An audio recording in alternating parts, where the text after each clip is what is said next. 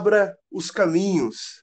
Bom dia, boa tarde, boa noite. Bem-vindo ao Pod Baderna, o podcast aonde a baderna é liberada e até, vamos dizer assim, cultuada. Bom, nesse podcast nós iremos discutir sobre o álbum Exu do Baco Exu do Blues. E para discutir sobre esse álbum fantástico, eu trouxe aqui convidados especialíssimos, né? Eu me sinto aqui é, no meio de vingadores, dos bravos, dos deuses de sobre literatura e filosofia e até história da arte. A primeira pessoa que eu gostaria de apresentar é a Giovana. Por favor, Giovana, se apresente. Fala pessoal, tudo bem? Eu sou a Giovana, faço parte da EP aqui há alguns anos, né? Entrei no projeto em 2015, mas antes disso fui aluna, então tenho um carinho aí muito especial pelo projeto. Esse ano eu estou atuando como professora de História da Arte e, além disso, eu sou formada em Filosofia pela UFABC e aí estou junto aqui com vocês para conversar e também aprender mais aí com o pessoal sobre esse álbum do Baco. E aproveitando o assunto Giovana, Quero agora engatar Vinícius Pintor. Fala galera, tudo bem? Meu nome é Vinícius, mas o pessoal me chama muito mais de pintor. Eu não faço mais parte do projeto da escola preparatória, mas fiz durante muito tempo. Fui aluno em 2012 e fui professor de filosofia e sociologia de 2014 até 2019, né? Bastante coisa. Hoje eu sigo como professor, mas em outras instituições. Tenho certeza aí que vamos aprender bastante sobre esse álbum do Baco hoje. E agora, Marcos, por favor, diga algo. Marcos, que já participou do último podcast sobre o Belo, então escutem também. Pode falar, Marcos. Oi, gente, tudo bom? Como o Pedro disse, eu já estava no último podcast, então talvez vocês me conheçam aí de outros carnavais, né? É, mas eu sou professor de filosofia, sociologia, é, fui aluno do Vinícius Pintor. O Pintor foi um, foi um grande mestre para mim, é ainda. Aprendo muita coisa com ele. E, bom, eu estou muito animado para falar desse álbum sensacional e maravilhoso aí. É, eu acho que quase todo mundo aqui teve aula com o pintor, né? Foi um dinossauro, o, a representação da EP. E também aqui, por último, para se apresentar, é a Tati. Oi, gente, eu sou a Tati, eu dou aula de literatura na EP. Esse ano, né, eu tô dando aula de literatura, mas eu já atuei como professora de História da Arte. É, e eu estou aqui para falar um pouquinho mais né, dessa relação do Baco com a literatura, que é muito forte nas obras dele no geral. E bom, para encerrar de vez, né, aos que não me conhecem, eu sou o Pedro, monitor de História da Arte e a pessoa que edita esse podcast. E bom, para começar o assunto é, Exu, a gente vai começar por um ponto, que é a capa. Né? A capa, quando a gente vê, está escrito Jesus, porém com o J e o S cortado, formando a palavra Exu. O que seria esse Exu? Exu. No centro da imagem também há uma igreja. O que vai representar essa igreja? Bom, a gente vai discutir no decorrer desse podcast, mas um ponto de partida que eu quero começar é do porquê Exu. E Exu vem de uma tradição do candomblé. Candomblé é uma religião politeísta, com diversos deuses. Deuses esses que são chamados de orixás. E eles é, são arrojados numa hierarquia, uma hierarquia definida, que é com uma vibração que varia desde a vibração humana até a vibração suprema. E quem abre é, essa hierarquia com a vibração mais humana é Exu. E depois vem Ogum, Oxóssi, Obaluaê, e por aí vai, até terminar com é, Oxalá, como se fosse um deus, né? E bom, e como dito antes, Exu carrega muito uma vibração humana. Exu é o orixá da, das pessoas, dos caminhos. Exu, ele transita entre os dois lados. O que são esses lados? Existe o lado dos humanos e o lado dos ditos orixás. E o Exu consegue transitar esses dois lados. Exu ele rege esses dois lados. Exu ele consegue trabalhar em qualquer caminho. Exu ele sabe de tudo. E Exu tem uma dualidade muito forte. Porque como ele trabalha tanto para os humanos, tanto para uh, os orixás, ele acaba tendo esses dois lados. Então, Exu, por ter um lado mais humanos, ele também tem um, um potencial destrutivo. Energeticamente, ele está ligado a esses dois lados. E bom, quando se pensa em Exu, a primeira coisa que vê uma pessoa leiga que não conhece é, a origem do candomblé, da Umbanda, pensam que Exu é um demônio, Exu é o diabo. Exu é considerado um demônio, como até no toque do início desse podcast, né, que diz que Exu é um diabo. Porém, isso não é correto. Exu é um orixá, é um deus. E é, essa confusão com o diabo veio por conta do sincretismo da Igreja Católica. Né? E o que é o sincretismo? É você olhar para uma outra religião e você distorcer, vamos dizer assim, essa religião pela sua visão. E a religião do candomblé sofreu muito com isso, né? Então, quando a gente pensa em Ogum, algumas pessoas vão pensar em São Jorge. Porque quando é, o povo iorubá veio para o Brasil, eles tinham que seguir a sua religião, a sua tradição. Só que eles não podiam, a igreja sufocava eles. Então eles começaram a se utilizar imagem de santos, de figuras do catolicismo, porque ele foi sufocado pela igreja do Brasil. Porém, a gente deve sempre lembrar que mesmo que é, você pode falar que Ogum, por exemplo, é, é, São Jorge, a gente não pode apagar a sua origem, a sua raiz em Urubá, né? A gente tem que pensar é, todos os orixás pela sua raiz. A gente tem que cultuar os orixás como eles são. E bem, o candomblé, ele não tem é, uma visão única. Ele não tem um livro que rege todo o candomblé, não. Ele é algo mais aberto com diversas percepções diferentes.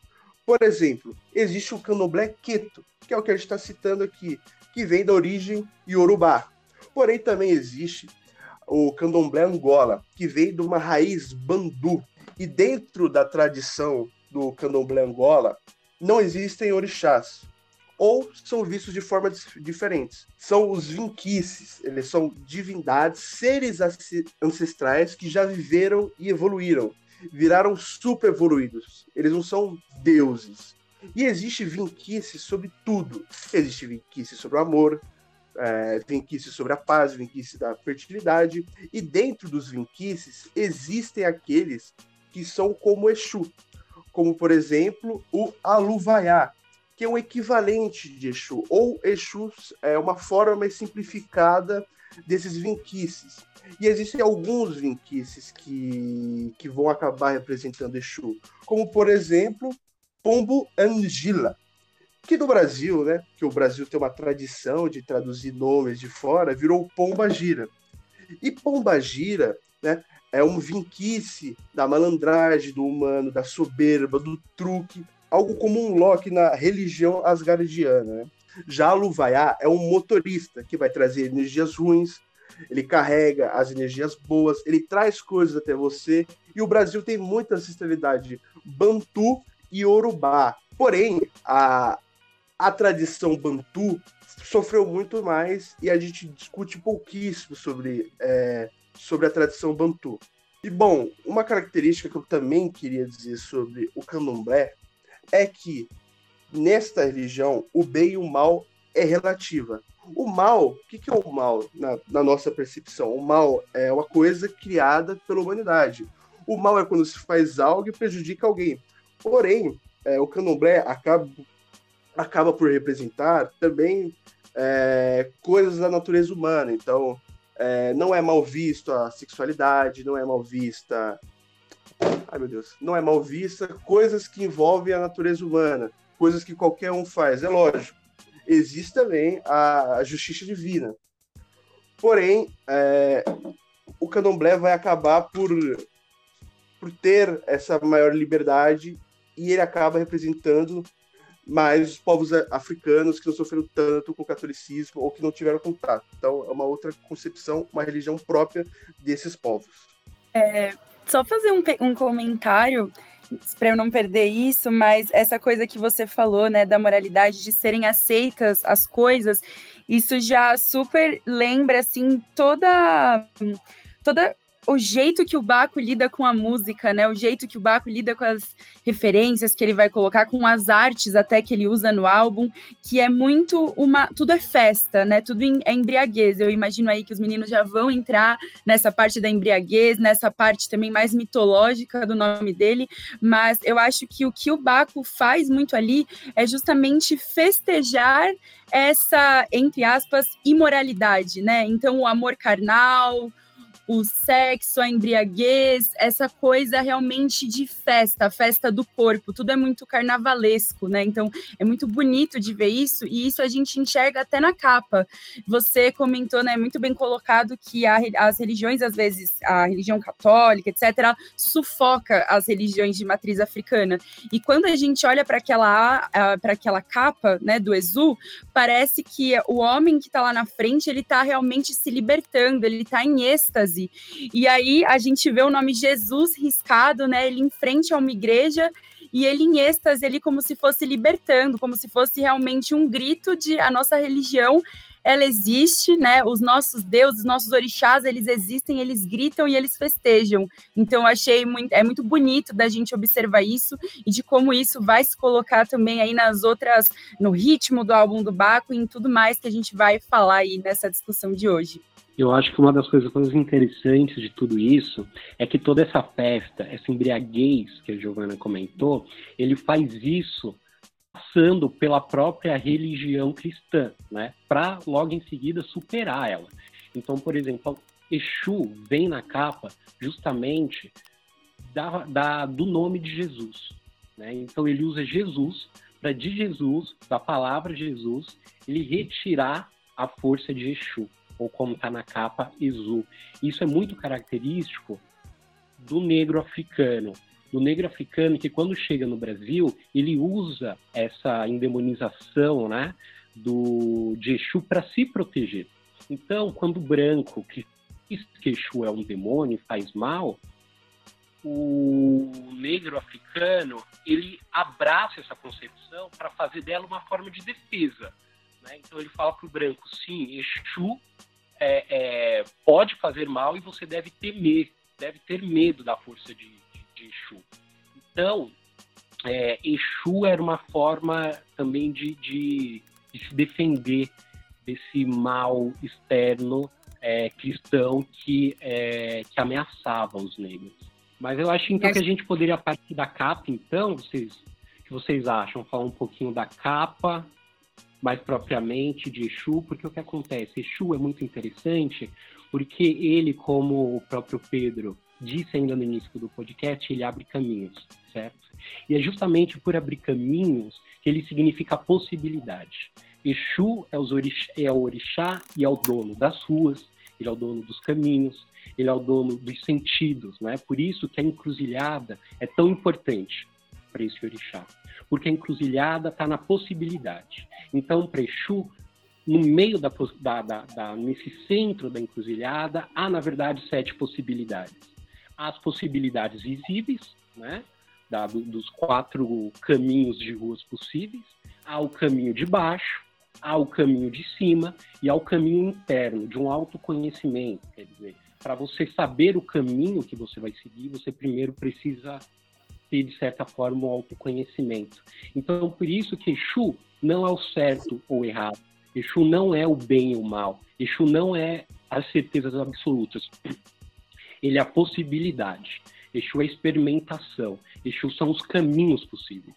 E é por isso que ele está entre o bem, ele está além, né, na verdade, do bem e do mal, certo? Ele é quem faz essa ligação entre nós né, que estamos aqui nesse mundo comum, que é, que é chamado dentro do candomblé de Orum, e o Aie. Então, Exu é a ponte. Por isso que ele é caminho, por isso que ele abre caminho. Acho que um filósofo que nós podemos aqui trazer, que tem uma ressonância com a obra do Baco, né? não quer dizer que o Baco leu ele, se inspirou nele, mas eles têm ideias parecidas que nos ajudam a pensar, e isso é muito legal do álbum do Baco, porque a gente pode, com ele, pensar talvez o que mesmo o músico não chegou a pensar, ir mais longe, né? é um filósofo chamado Nietzsche, que é um filósofo alemão, fala estranho o nome dele, né, gente? Mas vocês vão ter aula dele mais para frente, vocês vão conhecer, que ele é um cara muito diferente na história da filosofia. Porque a história da filosofia, normalmente, os filósofos queriam encontrar a verdade, encontrar o que é o certo, uma preocupação muito com essas questões. E o Nietzsche vai chegar e falar: isso tudo é bobagem. Para o Nietzsche não existe certo e errado. Para o Nietzsche nem existe a verdade, tá? E depois a gente vai ver isso melhor. Mas o que acontece? O Nietzsche vai dizer que os outros filósofos pensavam que, bom, toda a nossa verdade meio que residia na nossa cabeça já. O Platão falava que para encontrar a verdade bastava você lembrar do que você viu quando você era alma. O outro filósofo bem importante, chamado Descartes, falava que se você examinasse a sua mente e sua consciência, você chegaria numa verdade. E o Nietzsche olha para isso e fala: tudo isso é bobagem. A gente só pensa quando a gente tem contato com o fora. Como assim? Quando você vê alguma coisa no mundo que te chama atenção, uma obra de arte, um filme, um evento, quando você ouve alguma coisa, quando você vê alguma coisa, a gente só pensa quando a gente é provocado. Então o mundo nos provoca e a gente começa a pensar alguma coisa e a gente cria um pensamento. E para o Nietzsche não dá para falar se o pensamento é certo, se o pensamento é errado, se ele é verdadeiro, se ele é falso. Ele é uma criação. E você criou alguma coisa. Vão haver criações que são boas e vão haver criações que são ruins. O Nietzsche vai falar muito do elevado e do baixo, do forte e do fraco. Mas o que importa aqui pra gente, que conversa muito com o Baco, é que o Nietzsche vai dizer que não dá pra gente então falar que a gente vai ter a ideia, por exemplo, de algo perfeito. Como se na nossa cabeça existisse uma ideia de perfeição, a verdade, e a gente encontrasse e libertasse ela. Não, a gente cria algumas coisas. Algumas são melhores, outras são piores. Então Nietzsche vai dizer que nós devemos produzir as criações mais potentes possíveis, que a vida tem que ser uma criação que não tem nada a ver com perfeição. E como que o Baco se insere nesse contexto? O Baco, gente, ele também critica bastante a perfeição e vai criticar bastante a ideia de um Deus perfeito, um Deus verdadeiro, de uma coisa que seja correta sempre, a bondade. Tem uma entrevista dele, que é para uma, uma, uma revista chamada Noise, que ele disse assim, tá? Tem um palavrão, mas é uma citação direta, até peço desculpas. Ninguém ama o perfeito. Ele vai dizer, o perfeito é chato pra caralho. Nossa, que expressão forte, né? Por que será que ele vai trazer algo desse jeito aqui pra gente? Que ele vai falar tão forte? As próprias músicas dele nos ajudam a entender. Vou pegar alguns trechos onde ele vai falar sobre como essa questão do perfeito é muito chata, muito chata. Porque a ideia, gente, do perfeito, por exemplo, um Deus perfeito que existe na tradição judaica cristã e tudo mais ele já é perfeito, ele tem tudo de bom elevado ao máximo. Quer dizer que ele não pode mudar, porque se ele mudar um pouquinho, ele não vai ser mais tudo de bom elevado ao máximo, ele só pode mudar para pior. Então ele não muda. O Baco vai olhar para isso, assim como Nietzsche olhava, e vai achar isso um tédio. Porque se existe algo perfeito que nunca muda, tá acabado, como que ele vai criar alguma coisa? Como ele vai fazer uma novidade? Como ele pode melhorar? Como ele pode ser mais potente? Ele não pode, né? Então, para o Nietzsche e para o Baco, os deuses perfeitos seriam tristes. Tem uma música do Baco que ele diz assim: Os deuses queriam chorar por amor, que inclusive é uma referência ao Caetano Veloso, se eu não estou enganado. O que acontece? Por que os deuses gostariam de chorar por amor? Os seres humanos choram por amor, porque eles sentem, porque eles sofrem. Um Deus perfeito não sofre. Mas será que do nosso sofrimento, da nossa tristeza, das nossas emoções, das nossas paixões, a gente não cria alguma coisa? Será que haveria arte se nós não sentíssemos? Ou então mesmo filosofia? Será que, sei lá, o Pablo Picasso pintaria as obras dele se ele não tivesse sentido alguma emoção frente ao mundo? Ou o próprio álbum do Baco, se ele não incomodasse com a realidade, não sofresse por amor, não sofresse por outras questões, não ficasse feliz? Então existe uma valorização de todos esses sentimentos que um Deus perfeito não pode ter. Por isso que o Baco canta, né? Os deuses queriam chorar por amor.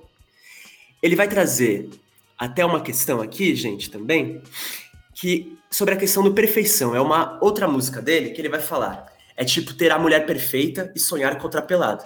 Então, o eu lírico dessa música, o personagem dessa música, ele tem a mulher perfeita. Então, a gente devia pensar, nossa, ele não deve ter mais nenhum problema em questões amorosas, tal. Mas não, ele sonha com outra coisa, com algum tipo de imperfeição. E como que o Baco vai trazer para nós essa imperfeição que ele vai valorizar bastante? Por exemplo, com o nome do Exu só complementando essa parte né, da idealização, então acho que realmente ao longo do álbum do Baco ele foge muito né, dessa ideia da, da idealização. Ele, ele fala da mulher, é, mas não é de um jeito exatamente idealizado. Claro que ele tem ali, né? as músicas dele são bem românticas, ele tem ali de algum modo uma inspiração na mulher, mas eu acho que é muito mais.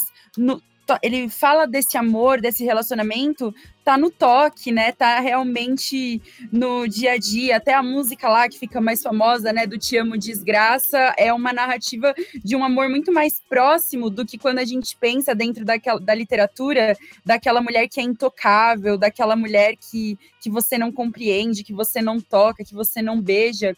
Então, eu acho que todos os retratos que o Baco traz, eles fogem dessa idealização e até até entra nisso, né, que o, o pintor citou antes.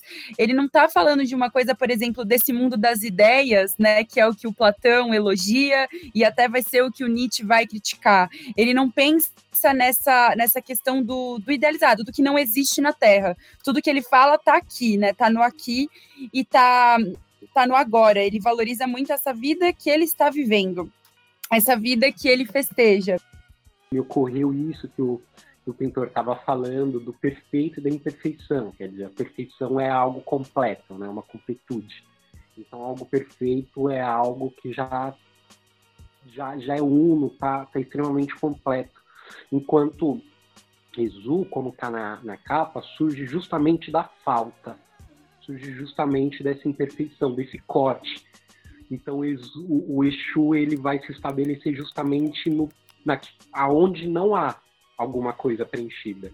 Então, nessa falta, nesses espaços vazios, parece que é justamente onde Exu vai experimentar, onde ele vai inovar e vai criar alguma coisa até dessa parte que você citou dos deuses, né? Depois o Baco também vai dizer que os deuses têm inveja dos homens, né? Então, isso é super também quando a gente pensa, por que, que o Nietzsche elogia a mitologia grega, né? Porque não é esse deus também que você olha, aquele deus ele é maior e melhor que você e você é pequeno, né? Essa coisa, a religião cristã, pelo menos, traz muito isso, de que a criatura ela é pequena em relação ao criador. Só que o jeito que a mitologia vai trazer e que o Baco traz nas músicas também, né, se mistura isso. É, até que nessa mesma música é, o Baco vai dizer, né? Será que somos deuses ou a sua criação? Então se mistura. Eu não sou pequeno em relação ao Deus. Eu, o, esse Deus tem inveja de mim. Eu me misturo. A criação e a criatura elas se misturam ali. E, e tudo isso é muito, muito dionisíaco, né? Muito bonito, como se não tem uma coisa tão definida. A, a gente faz parte de um todo, a gente se mistura com esse todo, a gente fica em êxtase com esse todo, né? Então, eu acho que é super. A gente não sabe, né, se ele, se ele leu, se ele leu efetivamente as obras do Nietzsche, mas parece que ele se baseia muito, ele entra muito, muito nisso, porque o Nietzsche ele vai elogiar essa relação com os deuses. Ele vai, como o Vini disse, né, não, o pintor disse, não tem o certo, não tem o errado, mas tem relações mais potentes.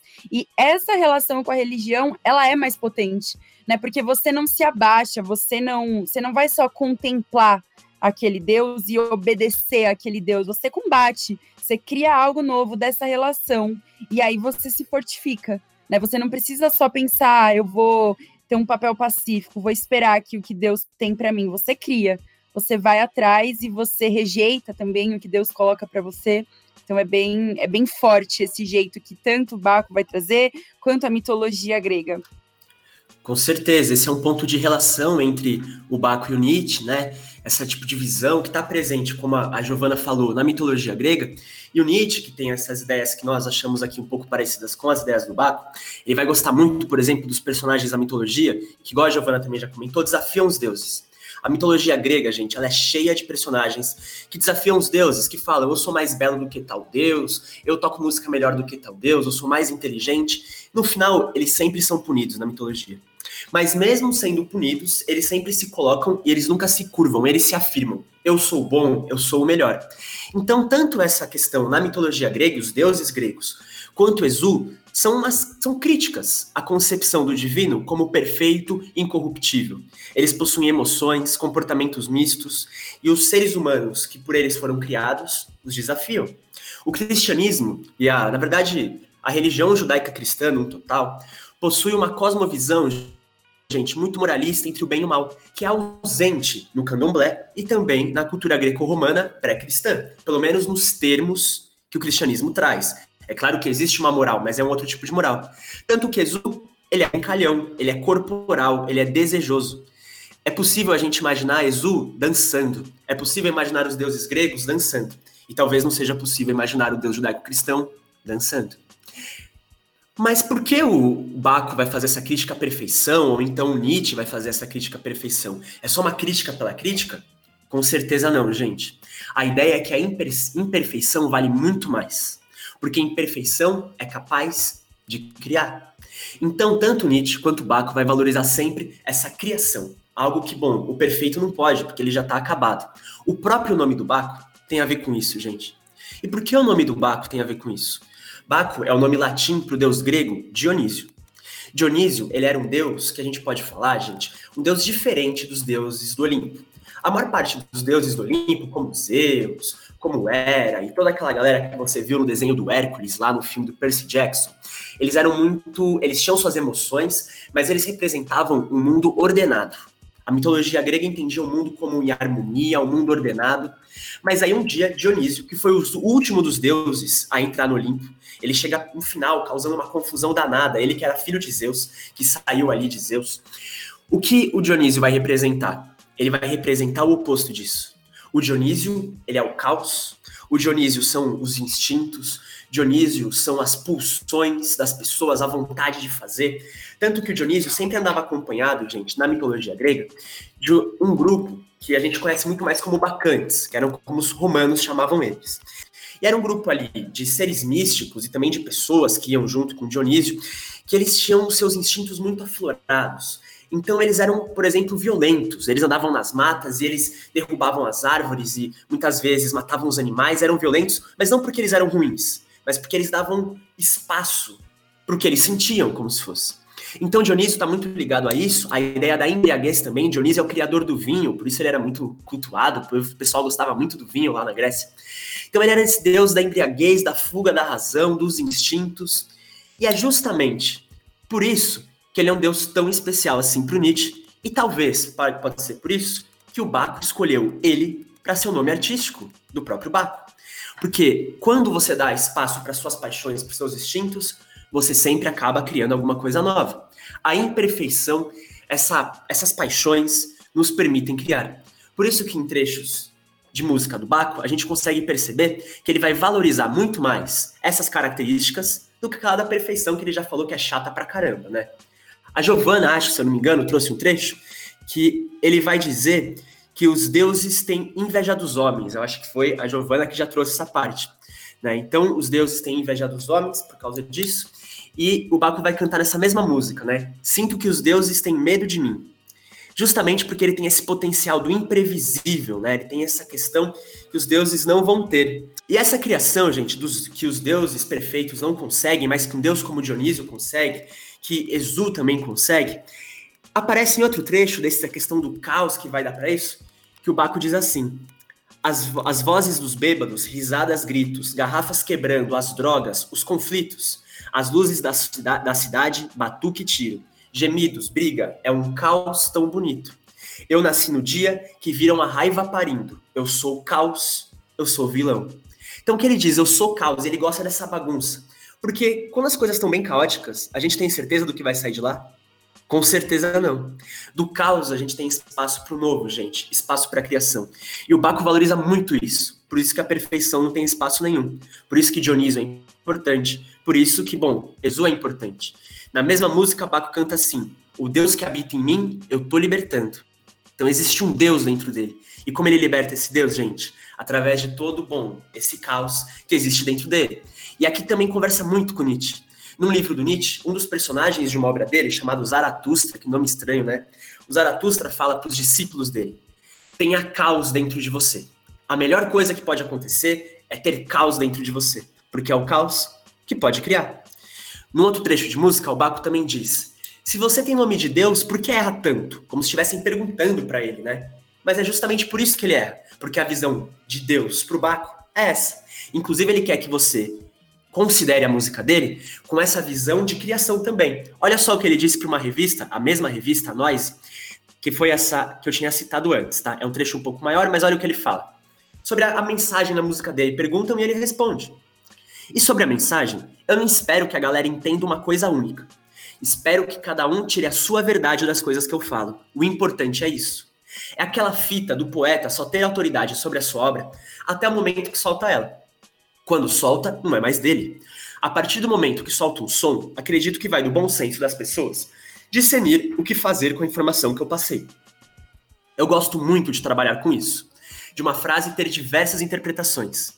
Então depende muito da sua própria visão, de se você é uma pessoa que quer levar as coisas para um bom ou mau aspecto. Meu trabalho é como se fosse uma demonstração de caráter para cada pessoa. O que a pessoa tira daquela frase, que tem diversas interpretações, mostra o que ela quer tirar de qualquer coisa que for ouvir. Então não tem o jeito certo de interpretar a música do Baco. A verdade por trás da música dele. É isso aqui, não. Ele tá desafiando você, ele tá provocando você a pensar em coisas novas. Ele quer criar uma bagunça dentro de você. Um caos também. Esse, essa entrevista né, que você traz do Baco é, ela entra muito também na questão do Nietzsche, né? Que ele escrevia ali em metáforas justamente para a gente poder interpretar de várias maneiras. Então, assim como Nietzsche, é, pelo menos aqui na minha visão, né?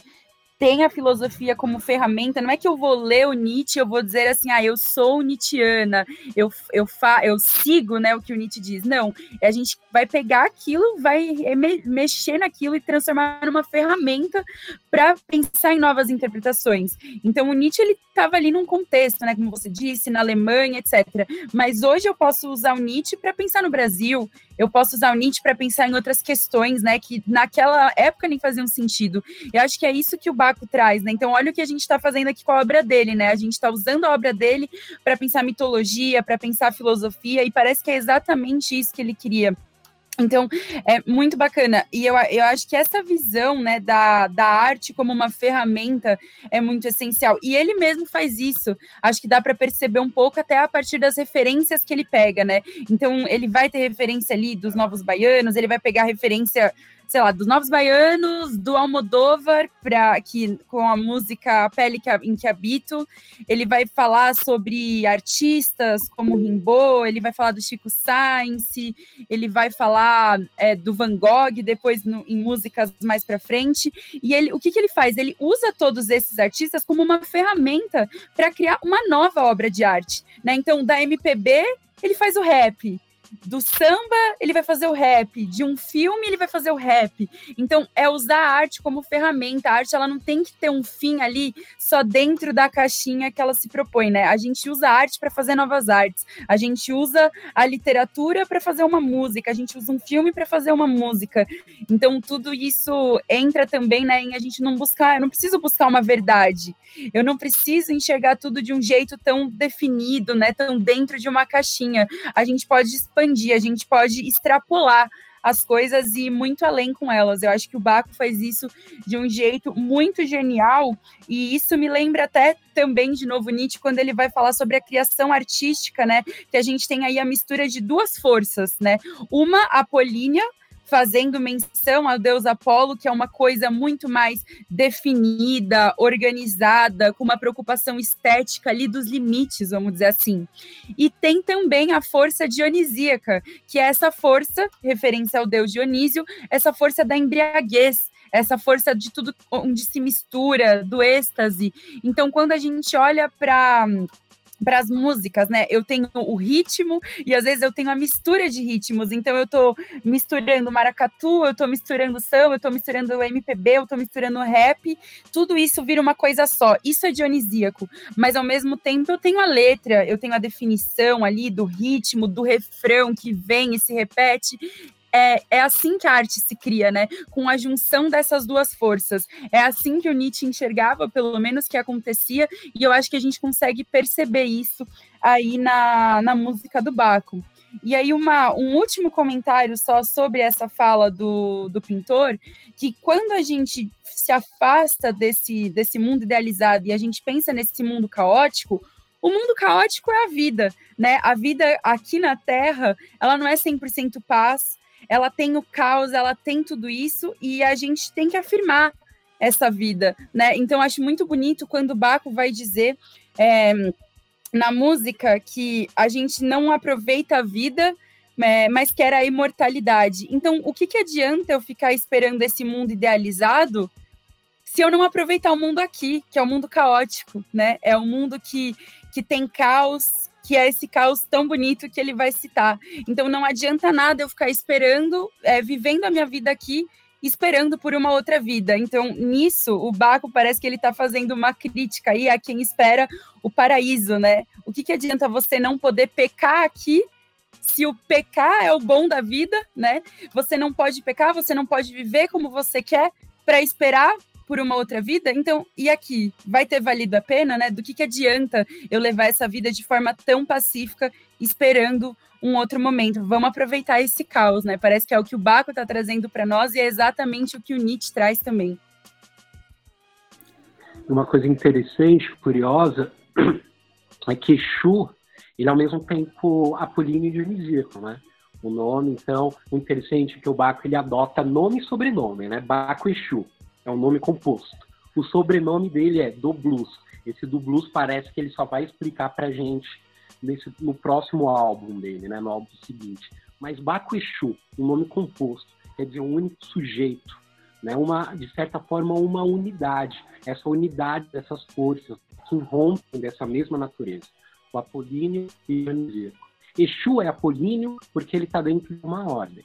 Né? Então, Exu, em momento nenhum, ele vai questionar o Xalá, questionar o Bum, ele entende o papel de cada um e Exu entende o seu papel dentro dessa, dessa cosmologia, ele é caminho, ele é uma ponte.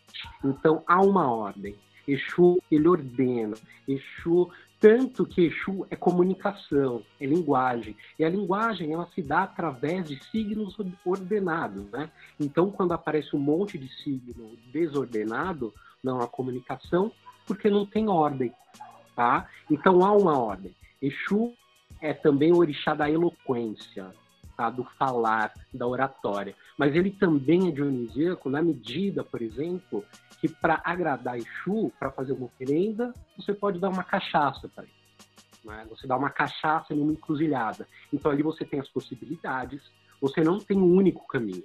Você tem diversos caminhos, você ainda tem esse caráter caótico, esse caráter é, do novo através da embriaguez, né? E também tem o caráter do tempo, né? Porque quando a gente fala da verdade, de uma verdade única, é, a verdade ela é atemporal. Então, quando a gente pega a verdade cristã, então o que é verdade hoje será verdade sempre. Né? Exu tem uma outra relação completamente diferente com a temporalidade.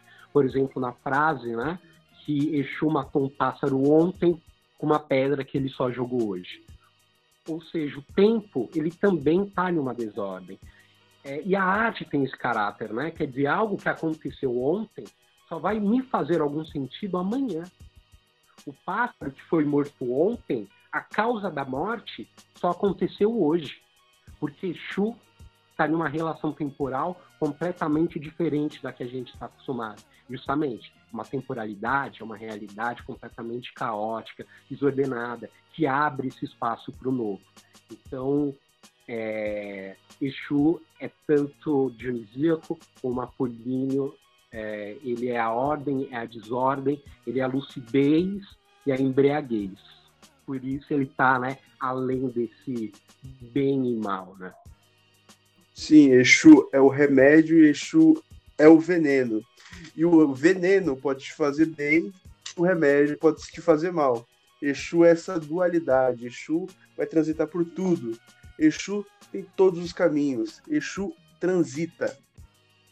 E vocês falando isso, né? Uma coisa que eu achei muito, muito legal é que o, o, o Baco, outra influência que dá para ver que ele tem, né? Pensando aqui agora, eu lembrei que teve um show que ele colocou uma bandeira, né, atrás ali do show, escrito Seja Marginal, Seja Herói, que é uma obra do Hélio Sica, a gente vai falar sobre ele, né, nas aulas de História da Arte, mas ele fazia parte de um movimento que é o mesmo movimento do Caetano Veloso também, que o pintor já citou aqui, né, na, no podcast, que é o tropicalismo, a tropicália, né?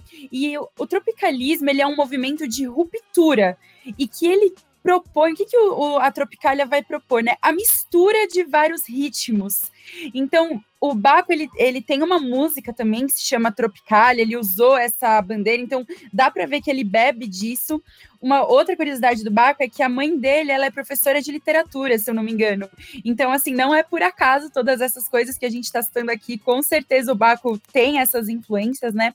E aí eu acho muito legal ele beber justamente da Tropicália, que vai trazer essa mistura, né, que a gente estava comentando, esse caos, essa coisa da gente pegar vários ritmos, da gente misturar passado com presente e aí criar uma coisa nova. Então parece que é, isso é algo que ele acredita muito, assim, é algo que realmente impacta o jeito dele de fazer a obra de arte. Ele propõe essa mistura, ele gosta dessa confusão e dessa coisa da gente pegar coisas, é, dessa coisa da gente pegar elementos ali do passado, juntar com algo novo e criar algo diferente ainda disso, né? Criar aí um terceiro. Um negócio muito da hora disso, Gi, é que esse seja marginal, seja herói, parece que é justamente o movimento que a Umbanda faz, sabe? Porque a Umbanda, quando é, desembarca toda a tradição africana no Brasil, o candomblé, por exemplo, vai ser uma vertente que vai tentar é, um resgate, né? Então ele vai meio que conservar todas aquelas relações, aquelas entidades da África é, esse é o candomblé, né? A Umbanda ela já vai por outro caminho, justamente ela vai se manifestar dentro das favelas, justamente fazendo com que os personagens marginalizados fossem transformados em divindade. Então a Umbanda, por exemplo, tem a, a, uma das mais famosas, o Zé Pilintra, né? Quem é o Zé Pilintra? Bom, o Zé Pilintra é aquele malandro, né? Então é aquele malandro é boêmio ele é transformado então numa entidade. Então ele tem o valor de Deus.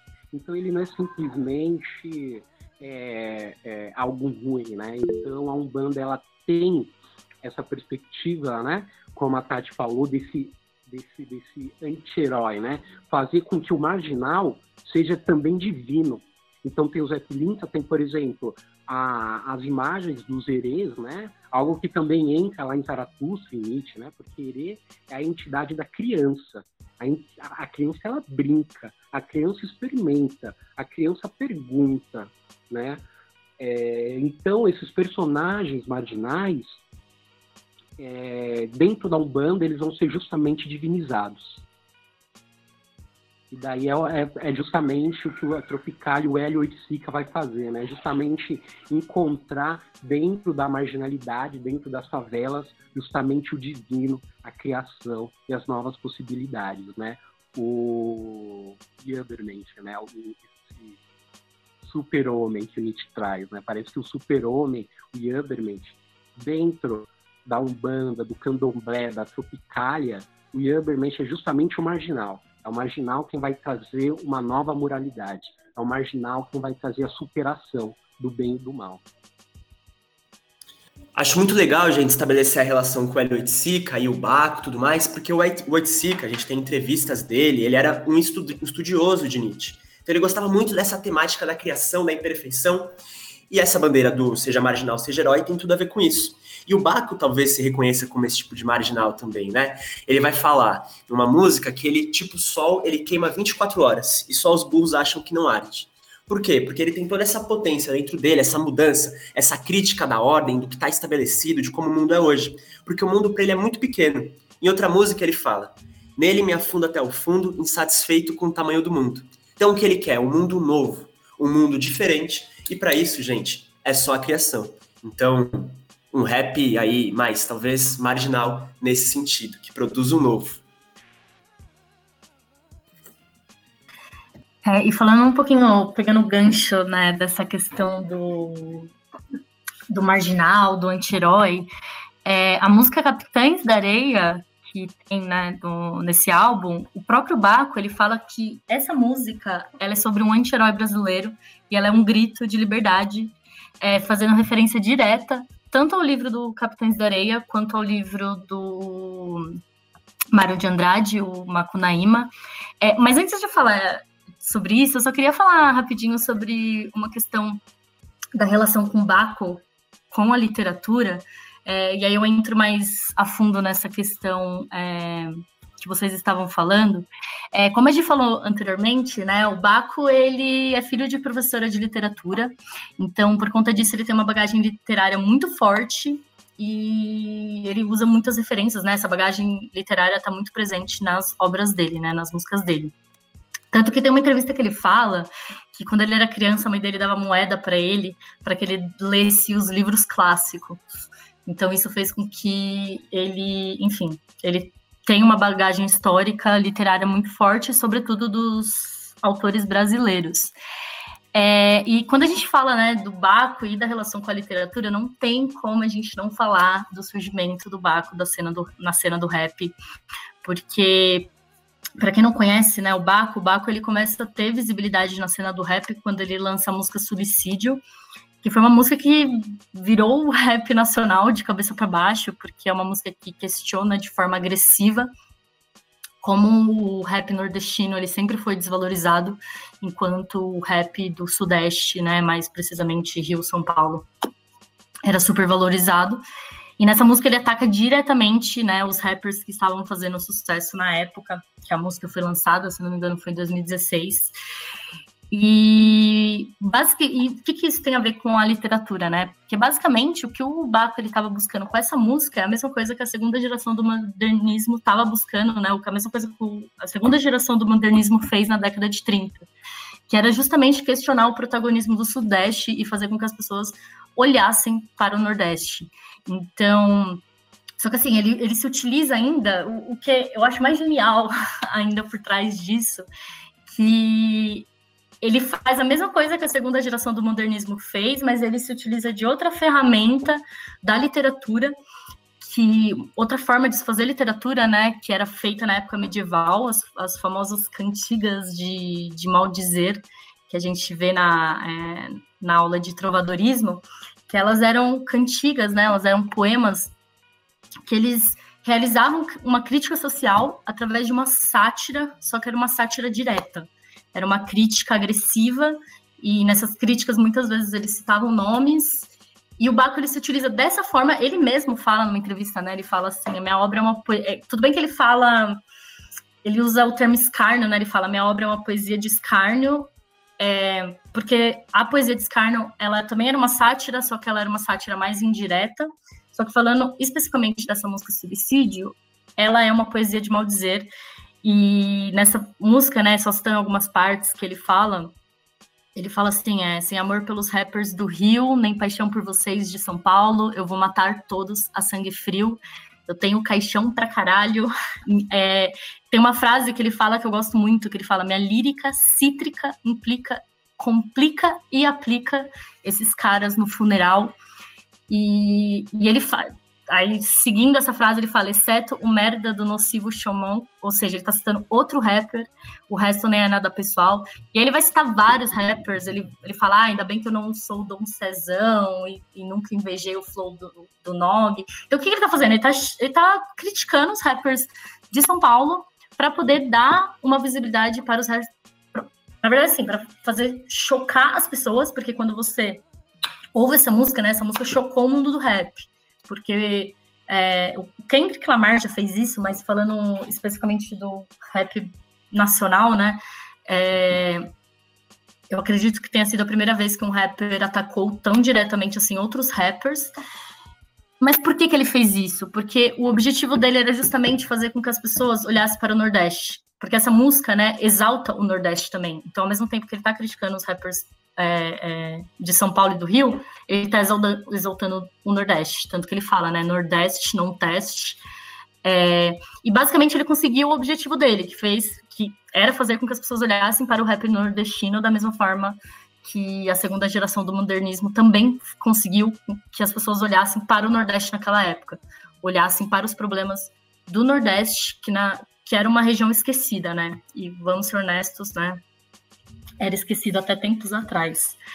É, então, da mesma forma que o Jorge Amado, Graciliano Ramos, a Raquel de Queiroz, é, José Lins do Rego, eles queriam é, enaltecer o Nordeste, expor os problemas do Nordeste, foi a mesma coisa que o Baco fez. É, tanto que o Baco, né, porque quando ele lançou essa música, muita gente, tipo, deu resposta para ele, criticou, tal, tal, fizeram músicas respondendo. E ele fala, e aí tem uma entrevista, né, que, que perguntam para ele assim, ah, mas o que, que você acha do pessoal falando de você, falar fala mal de você por causa dessa música? Ele fala assim, eu não tô nem aí o que acham de mim, se, se eu conseguir trazer o Lofote pro meu povo, tá tudo bem, eu não tô nem aí o que estão falando de mim, porque eu não sou... É, é, eu não sou o Nordeste, mas eu represento o Nordeste, então para mim o objetivo é isso. Podem falar o que quiser de mim. E ele fala que o suicídio, né, essa música, ela foi um grito e não tem como você responder um grito que já foi dado. É, e ele falou que, assim, muitos rappers, né, do Nordeste, depois dessa música, né, não, não só rappers, né, muitas pessoas do Nordeste, eles passaram a olhar o Nordeste como Nordeste também, né, não só, tipo assim, ah, eu sou da Bahia, eu sou de Pernambuco, eu sou da Paraíba. Eles começaram a enxergar, tipo, não, pô, eu sou do Nordeste. Então era esse o objetivo dele, que é exatamente a mesma coisa que a segunda geração modernista queria, né? Porque só ressaltando também que a geração, a segunda geração do modernismo, ela surge depois da publicação do Manifesto Regionalista, que foi escrito pelo Gilberto Freire. E, e, esse, e esse manifesto, né, ele buscava ressaltar a necessidade né, de restituir uma cultura não só nacional, mas sobretudo uma cultura regional e nordestina. E, e, ele tem como objetivo também, né, destacar a cultura do Nordeste. Se vocês lerem esse manifesto, vocês vão perceber que, enfim, é, é, como ele tenta ressaltar, a, a, dar destaque, né, à cultura do Nordeste. Então, antes, assim, do Baco lançar um álbum, porque quando ele lança Suicídio, né, ele não tinha lançado o primeiro álbum dele ainda, que é o Exu, ele percebam o, o quanto em uma música ele já conseguiu, né? Ele já trouxe diversas referências literárias é, em um trabalho dele, né? Em uma música. Então, por isso que eu acho genial, assim, falando dessa música especificamente, tanto que é uma música que nas minhas aulas de trovadorismo eu não consigo pensar em música melhor para utilizar como exemplo de cantiga de maldizer, não consigo, porque eu acho que o que ele fez, enfim, foi genial. E falando agora mais especificamente do Albesu, né, e falando sobre essa questão do anti-herói, do, do marginal, é, a música Capitães da Areia, Capitães da Areia, ele, como eu falei né, anteriormente, o Baco ele diz que é uma música sobre um anti-herói brasileiro e é um grito de liberdade. E ele faz referência a dois grandes livros, né? Tanto ao Capitães da Areia, do Jorge Amado, que é um livro que vai falar sobre história de crianças de ruas que são marginalizadas pela sociedade. E esse livro vai mostrando né, a história de vários desses personagens, e à medida que ele vai mostrando essas histórias, ele vai escancarando diversos problemas que estavam, não só estavam, como estão enraizados na, na nossa sociedade. É, e até a questão, né, do, do Herê, que o, o Marx citou, né, que, é, que, ele, ah, que ele fala, né, carrego comigo a coragem de Herê. E que Herê, né, a, palavra Herê, ela vem do Yorubá, que significa brincar, e os Herês eram entidades, né, apresentadas como crianças, como o, o Marcos já bem pontuou. E ele fala, né, também, ele fala assim, ah, carrego comigo a coragem de Herê, carrego comigo a coragem Coragem de Eri Bala, palavras de Pedro Bala, palavras de Pedro Bala. Primeiro que essa frase, né, o carrego comigo coragem de Eri Bala, ele faz uma referência à música do Chico Sainz, né, o banditismo por uma questão de classe, que é a mesma coisa que o Jorge Amado quer deixar no livro dele, né, no livro do, Jorge, é, do livro Capitães da Areia, que é justamente que as crianças, né, é, desse livro, né, que cometiam delitos, que roubavam para poder sobreviver, elas justamente faziam isso por uma questão de classe. Então, é, nessa frase, ele meio que. A gente pode considerar que ele está até referenciando os dois, tanto o Capitães da Areia quanto o, o Chico Sainz. E sobre a questão do anti-herói, né? Ele exalta aqui nessa música, ele exalta dois anti-heróis, ele exalta tanto o Pedro Bala, que o Pedro Bala ele é o líder do Capitães da Areia, e ele é um anti-herói no livro, porque ao mesmo tempo que ele é uma, pessoa, uma criança, né? Não vou nem, nem me referir a um como pessoa, ele é uma criança que comete atos ruins, você pega um apreço por ele. É, e também o Pedro Bala ele tem no sangue dele né, um, um, um instinto né, de luta, justiça, é, um instinto que busca liberdade, que é uma das coisas que o Baco quer mostrar na música dele, na verdade, assim, a, a própria é, o próprio livro do Jorge Amado tem essa questão da liberdade como um dos principais pilares, né? Uma das frases mais famosas do livro é a liberdade é como o sol, é, um, é o bem maior do mundo, porque o Jorge Amado ele, ele fala dessa questão da liberdade em, em dois modos, né? Primeiro que a liberdade era tudo para aquelas crianças, então é, aquelas crianças é, é, tudo para eles era, era, liberdade. Então, aquelas crianças eles eram os donos das ruas de Salvador, eles conheciam tipo, Salvador como, como a palma da mão deles, e eles se sentiam livres naquela cidade. Eles eram os donos da cidade, podemos dizer assim, mas ao mesmo tempo tem a questão que a liberdade, é, se você pensar na infância dessas crianças, a liberdade ela era algo triste no sentido que eles não tiveram liberdade de ser crianças, né? A infância deles foram roubadas. Mas enfim, onde eu quero chegar? Eu quero chegar que o Baco, nessa música Capitães da Areia, ele quer exaltar o anti-herói, então por isso que ele exalta o Pedro Bala, que é um dos maiores anti-heróis da literatura brasileira, ao mesmo tempo que ele exalta o Macunaíma, né? Ele fala, ele não só cita nessa música ele, ele cita uma parte, né, que fala Maku, Maku, Makunaíma, como ele narra uma cena do livro do Macunaíma. Então, quando ele fala, vi os prédios subindo, a mata acabando, aproveitei e arranhei o céu, aproveitei e arranhei o céu, vi minha raça sumindo, vocês no, nos matando, aproveitei e levei todos para o céu. Ele está narrando uma cena do livro. É, basicamente, quando é o Macunaíma, né, só para fazer um, um contexto, é um livro escrito pelo Mário de Andrade, narra a história do Macunaíma, que ele, o Macunaíma ele representa um anti-herói brasileiro, né? É, o nome do livro é Macunaíma, o herói sem, caráter, sem nenhum caráter.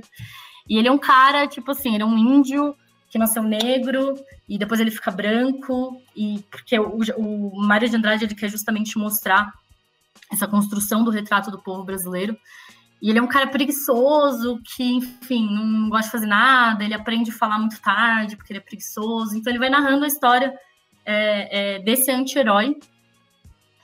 E uma das partes da história é quando ele chega, né? Ele, ele mora na, na, na Amazônia, mas aí uma parte da história ele chega em, em São Paulo. E aí ele fica abismado, né, com, com, com a cidade. E isso que o Baco cita na, na música dele, né? É, vi os prédios subindo, a mata acabando, aproveita e arranhei o céu. Ele tá fazendo referência a essa cena do, do livro do Mário de Andrade.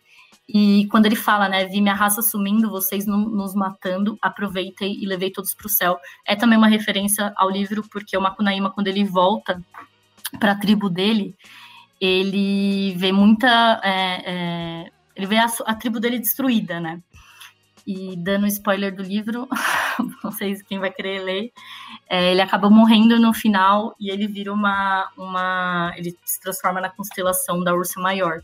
E aí, por isso que o Baco ele fala, né? Aproveitei e levei todos para o céu. Fazendo, assim, ele narra a cena do, do Macunaíma justamente para exaltar essa questão do anti-herói. Então, tudo isso que o Marcos e a Egi falaram, né? Da questão do marginal, do anti-herói, Nessa música especificamente, eu acho que é onde o Baco deixa essa questão mais clara, mais forte, é, mais viva. E também na, na parte dessa música que ele. Aí aqui ele se utiliza poesia de escárnio, que é quando ele realiza uma crítica de forma irônica, quando ele fala que é, eu tô brincando e assistindo um homofóbico xenófobo apanhando de um gay nordestino e eu tô rindo, vendo uma mãe solteira espancando um PM que matou seu filho, me olhando no espelho, vejo o caos sorrindo, o karma sorrindo. Então é, ele tá colocando uma cena contrária, né, do que acontece geralmente na nossa sociedade atual, e ele tá achando isso lindo. Ele tá achando esse caos lindo. Por quê? Porque é justamente essa questão é, primeiro que está realizando uma crítica, né, nítida à, à, à, nossa cidade, né, porque ele mesmo ele fala que ele fala assim, ah, eu nasci no dia que viram a raiva parindo, porque eu nasci onde os cidadãos de bem queimam terreiros, espancam mulheres, odeiam os pretos, odeiam o gueto, matam por dinheiro. E é justamente porque ele nasceu nessa sociedade que ele adora o caos. E ele fala, eu sou o caos, eu sou vilão. E é por isso que ele quando ele vê essa cena invertida, né? Ele vê um, um, homofóbico apanhando de um gay nordestino e ele vê uma mãe solteira espancando um poema que matou seu filho, ele acha graça nisso. Por isso que ele, ele gosta desse caos. Porque é justamente essa questão invertida, essa crítica invertida que ele faz, que ele se utiliza da poesia de Skarner para fazer, fazer isso, e ao mesmo tempo que ele está exaltando essa questão é, do marginal e do anti-herói, porque essa música é como se ele fosse um anti-herói. Né? Ele é o cara marginal, ele é o anti-herói. É muito, muito bacana, né, ver essas referências aí e como ele traz muita referência do Nordeste, né? Então não é só ele que vai representar o Nordeste, mas a maioria das influências que ele vai trazer na música, ele também busca, né, de lá. E uma coisa que eu gosto de ver no Baco, pensando até no na importância social que ele vai ter, é que muitas vezes ele traz algumas referências consideradas aí cultas, eruditas, então ele pega os clássicos da literatura, né? E ele coloca isso no rap. Então eu imagino quanta a, quanto da galera jovem às vezes vai ouvir o Baco e pesquisar que referência é essa que ele está trazendo, né? Quem é o Jorge Amado, quem é o Pedro Bala, o que, que é Macunaíma, é, quando ele cita trechos da música do Caetano, quando ele fala da Tropicália, quando ele fala do Rimbaud. Então, como quando as pessoas ouvem isso, elas podem ir atrás. Então, isso é importante. Um, porque ele dá visibilidade para referências nordestinas, e mais do que isso, ele pode funcionar aí, né, como uma ligação, como, inter, como intermédio entre a pessoa que vai estar tá ouvindo o som dele para ir atrás também dessas referências e conhecer mais sobre, sobre essa cultura. E, e, todos esses livros, essas músicas, podem despertar também nessa galera consciência social, né? Então, o Capitães da Areia, ele é um livro que às vezes ele ilustra, ele traz ali de um jeito didático, fazendo você se envolver com a história, que a criminalidade né, nessas crianças, ela não existe porque essas crianças nasceram ruins, né? Porque tá na natureza dela ser ruim. Isso existe por causa da desigualdade social, isso existe por causa né, do, do capitalismo como ele é, dessa crueldade que a gente vive de uma parte da sociedade ter grana e a outra não. Né? Então, esse banditismo por questão de classe, no Capitães da Areia você vai entender, porque você vai, você vai ter dó daqueles meninos, você vai entender que eles não são criminosos ruins e que a solução para o que eles estão fazendo não é botar eles numa cadeia, botar eles num internato né? Mas é acabar com essa desigualdade social. Então é muito bacana como uma música, né? Como às vezes a gente desperta uma consciência política através da arte. Né, e, e, como uma coisa vai levando a outra. Às vezes, a partir do Baco, você chega no Jorge Amado, e a partir do Jorge Amado, você vai pensar, caralho, o capitalismo é uma bosta, né? A desigualdade social é uma merda, tá errado. Então, às vezes você não vai chegar nisso a partir do Marx, sabe? Você vai chegar a partir do Baco que te leva pro Jorge Amado, e aí você entende. Exatamente. Eu ia comentar isso, né? Porque eu sempre falo isso, todo mundo que me conhece sabe disso. É, eu falo isso nas minhas aulas, que Capitães da Areia é meu livro favorito justamente por isso, assim. É, eu li ele com 16 anos e naquela época não tinha consciência social nenhuma, não tinha, enfim, eu achava que as pessoas, sei lá, a pessoa roubava porque ela era ruim, enfim, não, não tinha, eu tinha zero consciência social e eu falo que existe uma Tatiane antes e uma Tatiane depois de ler Capitães da Areia, porque esse livro, ele fez eu enxergar a sociedade de uma forma diferente, é, eu falo que eu me tornei né, de esquerda progressista por conta desse livro, né, não, não como a gente falou, né, não, não foi necessariamente o Marx que fez isso, mas foi através da literatura e outra coisa que o Baco faz, que é a mesma coisa que a segunda geração do modernismo queria fazer também, era utilizar uma, uma linguagem mais fácil, uma linguagem mais coloquial, uma linguagem é, mais acessível. Tanto que quando eu relutei. O Capitães da Areia, na verdade, eu li com 16, mas eu ganhei ele de presente de um tio meu, que era de Salvador. E ele me deu de presente quando eu tinha 14 anos.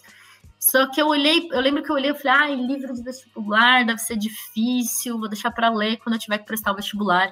E acabou que eu li por conta da escola, né? Eu ia ter uma prova sobre esse, sobre esse livro. E quando eu li, foi algo extremamente fácil, porque a linguagem não é, é erudita, a linguagem é acessível, a linguagem é mais popular. E é uma coisa que o Baco tenta fazer na música dele também, né? É, como a gente falou, mais que ele faça referências às coisas, a muitas coisas consideradas eruditas, a música dele, é, é, a linguagem que ele utiliza é uma linguagem. É que na verdade não só ele, né? O rap em si é uma linguagem mais, enfim, é, é acessível. Muito bacana, legal as informações aí que vocês trazem, né? Os pensamentos que a gente consegue produzir olhando para o álbum do Baco, muito potente esse álbum. E comentando sobre essa questão do anti-herói, né? Parece muito realmente que o Bach é um anti-herói. Como o pessoal comentou, ele questionou a cena do rap. A gente falou antes que ele questionou a questão da religiosidade. E eu acredito que ele questiona também a questão do próprio amor, da corporeidade. O Baco, entre as, os vários artistas que ele cita, né? Um que a Giovanna até comentou é um cara chamado Rimbaud. O Rimbaud, gente, ele é um poeta francês, foi um poeta francês do século XIX, há bastante tempo atrás, do simbolismo. Mas ele era de uma geração que o pessoal chamava de os poetas malditos. E entre todos eles, provavelmente o Rimbaud era o mais que se encaixava nisso aí. Ele, com 17 anos, fugiu de casa, participou da Comuna de Paris, que foi uma revolta socialista, não marxista, mas socialista, lá em Paris, que tomou a cidade.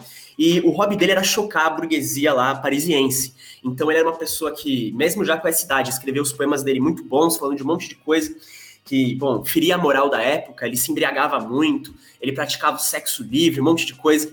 O Rimbaud vai ter uma vida muito caótica, inclusive por causa disso, arrumando um monte de confusão, brigando com a burguesia, era anarquista, participava dos levantes políticos, se envolveu amorosamente com vários poetas, levou um tiro de um deles, inclusive, que é um poeta super famoso, que era muito mais velho que ele, que era o Paul Verlaine, abandonou tudo e foi viajar, viajou para a Ásia, viajou para todos os lugares até terminar a sua vida. Esse cara também, que era um anti-herói aí do século XIX, ele era a favor da Comuna de Paris e ele tem um poema que quando ele vai falar da Comuna de Paris, que se chama A Orgia Parisiense. Olhando num primeiro momento, quando a gente chama alguma coisa de urgia, uma zona, uma confusão, parece que é uma crítica, né? Mas para o Rimbaud não era uma crítica, para ele era uma coisa boa. Então ele vai trazer a sexualidade como algo bom. E o Baco também vai fazer isso. O próprio nome dele, né? Dionísio, a gente falou dos instintos, dos impulsos. É inevitável falar que ele também estava relacionado com a sexualidade. As bacantes, aquela galera que andava junto com o Dionísio, praticava o sexo livre. Inclusive, nas festas de Dionísio, o povo grego, que era um povo com a sexualidade muito aflorada, muito liberal, eles também praticavam sexo livre.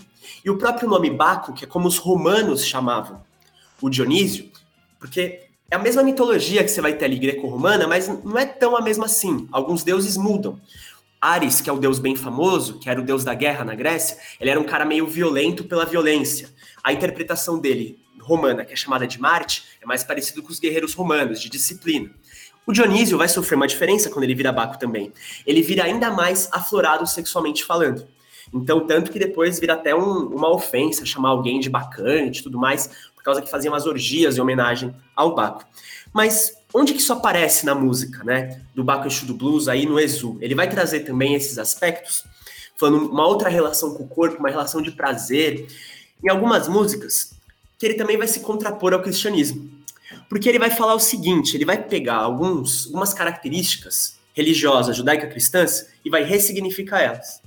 Olha o que ele diz aqui, por exemplo, para falar do amor ao próximo, né? Ele diz: masturbando belas mulheres, prega o amor ao próximo. Então, como é que ele vai pregar o amor da pessoa que está junto com ele? Causando prazer sexual nessa pessoa. Então, o sexo também como amor, mas não aquele amor idealizado. Não, mas como amor físico mesmo. Em outra música, ele vai dizer que oral na minha mulher é minha oração.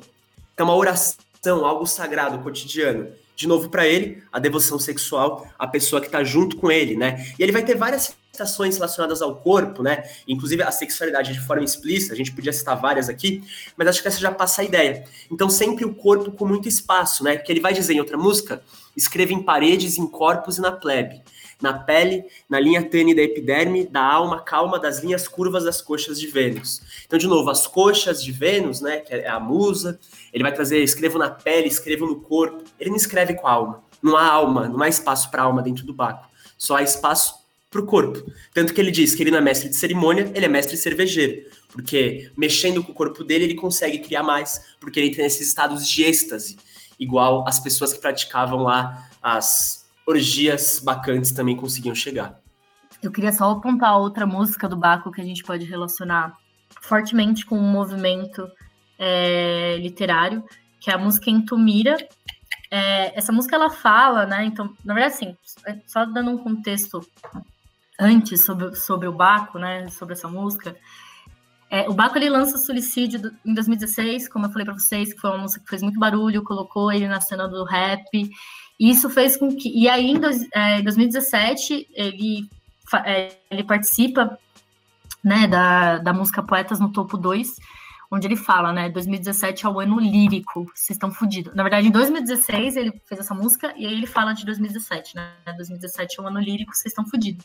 E isso fez com que é, esse ano lírico é, se popularizou entre os fãs e criou uma expectativa e em cima do Baco, né, em cima do que ele iria lançar.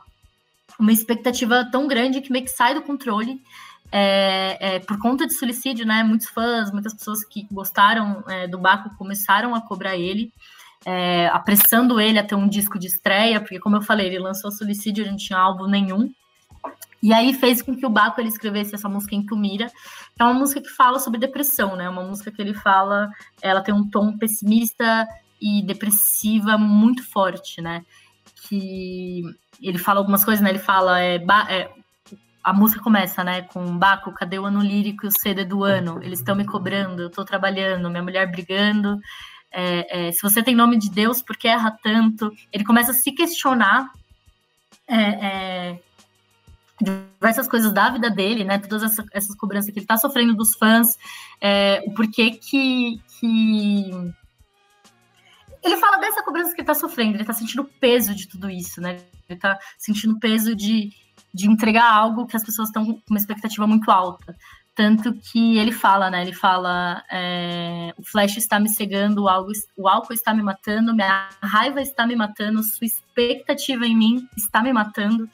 Então, e o fim dessa música é, seria ele se suicidando.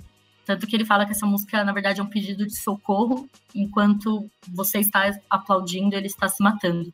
Então, essa música, ela tem essa carga é, depressiva, emocional muito forte e ela utiliza do escapismo da vida, né, como a única solução, né, que seria nesse caso, enfim, o suicídio que acontece no fim da música.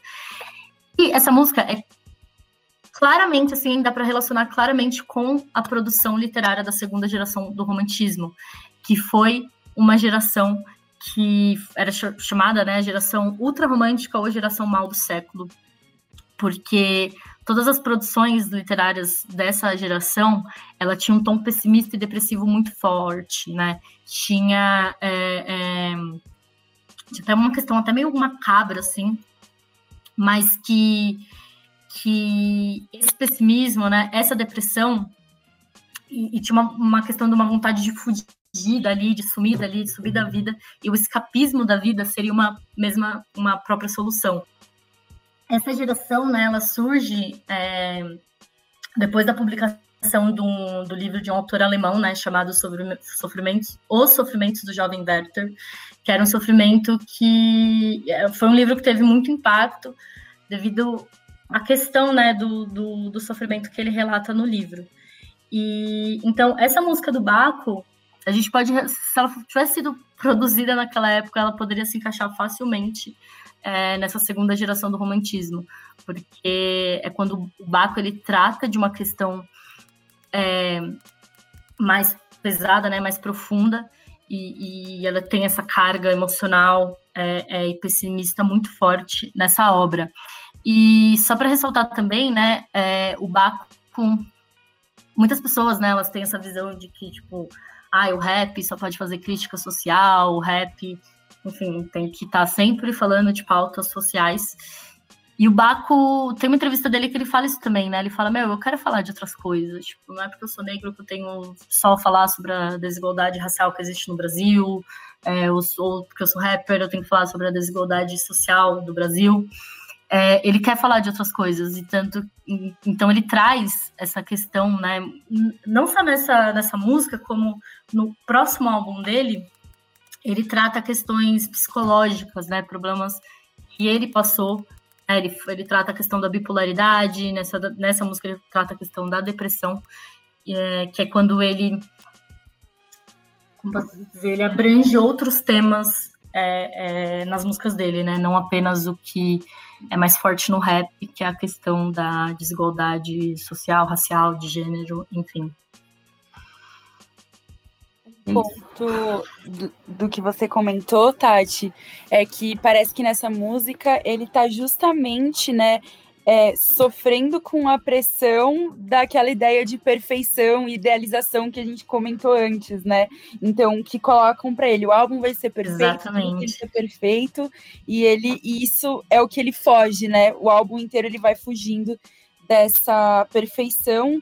E eu achei muito bacana citar esse ponto de que ele fala sobre outras coisas também, né? Então, algumas músicas dele têm esse caráter mais do eu, mais existencial, né, da dele pensar ali as questões psicológicas, como é ele nessa sociedade, como ele se sente em relação às coisas. Então, esse é um ponto importante também, né? Não é só a, todas essas questões que ele traz, a desigualdade social, ele traz, ele fala sobre isso na música, ele fala sobre a questão racial, mas ele também traz mais para ele, né? Então ele fala sobre a questão do corpo, ele fala sobre como ele se sente em relação a essa pressão, ele fala sobre a questão da autoestima, né? Do, do povo preto, então ele, ele desloca também, né? Ele consegue transitar muito bem ali entre os assuntos. Sim, exatamente. É, perfeita a sua pontuação. Bom, eu acho que é isso, né? A gente já está caminhando aqui é, para uma hora de programa. É, o tempo pode ser relativo para algumas forças da natureza, para alguns orixás, só que para a gente não é. Então, é, muito tempo de podcast não seria legal. Então, eu acho melhor a gente encerrar, né? Dar fim a esse podcast que foi maravilhoso. E, bom, alguém tem alguma recomendação, é, algum ponto que queira ressaltar aqui no final? Bom, pessoal, queria agradecer a oportunidade. Para mim é sempre um prazer poder colaborar com qualquer aspecto do IP. Sou realmente apaixonado por esse projeto, matei um pouquinho da minha saudade. Espero que a colaboração aí tenha sido legal para o pessoal que está em casa, para os colegas que estão aqui junto com a gente. Eu queria recomendar, então, para o pessoal de casa que eles olhem o ensaio fotográfico que foi produzido para o Exu. Porque o ensaio fotográfico, se eu não me engano, é uma foto por música. Ele dialoga muito com as questões que nós trouxemos especialmente aqui um pouquinho mais para o final, a questão do corpo, a fotografias lindas que exaltam o corpo. E não o corpo perfeito, mas o corpo em festa, em êxtase, se relacionando com outros corpos, acho que é muito legal. E pode ser uma fonte de provocação. Afinal, a gente viu hoje que não tem nada para entender no Baco, mas a gente tem que sim ser afetado pelo Baco, assim como por outras coisas, para pensarmos coisas novas e sermos criadores, nunca perfeitos. Muito obrigado, pessoal. É, eu queria agradecer também e deixar de recomendação para vocês, né? Não tem como não falar do Capitães da Areia. Leiam Capitães da Areia, gente. É, como eu falei para vocês, foi um livro que mudou minha vida. E, enfim, eu espero que, que mude a de vocês de alguma forma, ou deem uma chance para livros clássicos, é, que eles são, são podem ser bom, bons também de leitura fácil. É, e uma indicação que eu deixo, assim, meio fora assim da temática, mas ao mesmo tempo dentro da temática, é uma HQ chamada Roseira Medalha Engenho e outras histórias do autor Jefferson Costa. Ele é um brasileiro e ele é nordestino. E nessa HQ ele vai exaltar as raízes dele, né, os antepassados deles é, é, nordestinos. Então é uma exaltação do Nordeste essa HQ e é uma, é uma, uma HQ muito boa, então deixa aí como recomendação também. É, pessoal, muito obrigado. Então, foi muito bom bater esse papo. Muito bom mesmo. É, eu estava muito ansioso para esse podcast, né? Porque, como o Pedro disse, aqui está a, digamos, os vingadores das ciências humanas, a Tati, a pintora de e eu tinha certeza que ia ser excelente, como de fato foi. Então, gente, muito obrigado. E eu queria também deixar como indicação essa questão da religiosidade trazida pelo Baco em um documentário chamado A Boca do Mundo. Né? Então, como a gente é dito, é, Exu é justamente comunicação e eloquência, portanto, ele é quem fala, né? Então, ele é quem comunica. E nesse documentário é Exu, A Boca do Mundo, é, algumas pessoas que do candomblé explicam um pouco como acontece todos os cultos, todos é, e todas as relações entre os humanos e Exu. É isso. Muito obrigado mesmo, gente. Valeu. Pessoal, é, também queria agradecer, né? Essa conversa foi muito bacana, aprendi muito aí conversando com o, com o pessoal. Espero que vocês curtam. É uma coisa que eu sempre falo nas aulas, né? É que é muito legal quando a gente consegue usar uma obra como disparador. Então, olha só o tanto de coisa que dá para a gente pensar a partir né, de um álbum de rap. Então a gente passou uma hora e meia aqui, a gente falou sobre história, falou sobre literatura, falou sobre filosofia, falou sobre arte. Então, esse é um exercício, assim, no geral, eu, uh, eu, eu, acho que vale muito vocês tentarem fazer isso, sabe? Peguem álbuns, peguem filmes que vocês gostam e tentem usar isso como um disparador também para pensar em outras coisas e ver o que isso pode trazer e o que isso pode acrescentar. É, como recomendação, eu gostaria de deixar o livro do Nietzsche, né, O Nascimento da Tragédia. Ele vai abordar um pouquinho aí da questão de como Nietzsche enxerga a arte. Eu acho que é algo bacana. E eu também deixo de indicação que vocês deem uma olhada para conhecer um pouquinho as obras do Hélio Oiticica. Eu acho que vai casar muito com o que a gente falou aqui, com a questão do corpo, né? A, o corpo tem um papel importante também nas obras do Hélio Oiticica. Então, eu deixo aí como recomendação o Nietzsche e o Elliot Sica, porque eles vão trazer uma outra interpretação. Eles vão, na verdade, ajudar vocês a terem uma outra interpretação do Baco, que eu acho que é muito bacana. E é isso, muito obrigada. Foi um super prazer aí conversar com vocês, galera. Muito obrigado, Gi. E como recomendação, eu não queria recomendar nenhuma obra, nem aula, nada. Eu quero recomendar apenas que, você que vocês levem um pouco desses ensinamentos, um pouco desse caos para a vida de vocês, né? Sejam caóticos, lógico, no bom sentido, é lógico, não vamos ser também tão destrutivos. Sejamos é, badernas, sejamos algo além do que já nos é definido. Façam e sejam caóticos, alegres, felizes. A vida é isso. Muito obrigado. Até a próxima.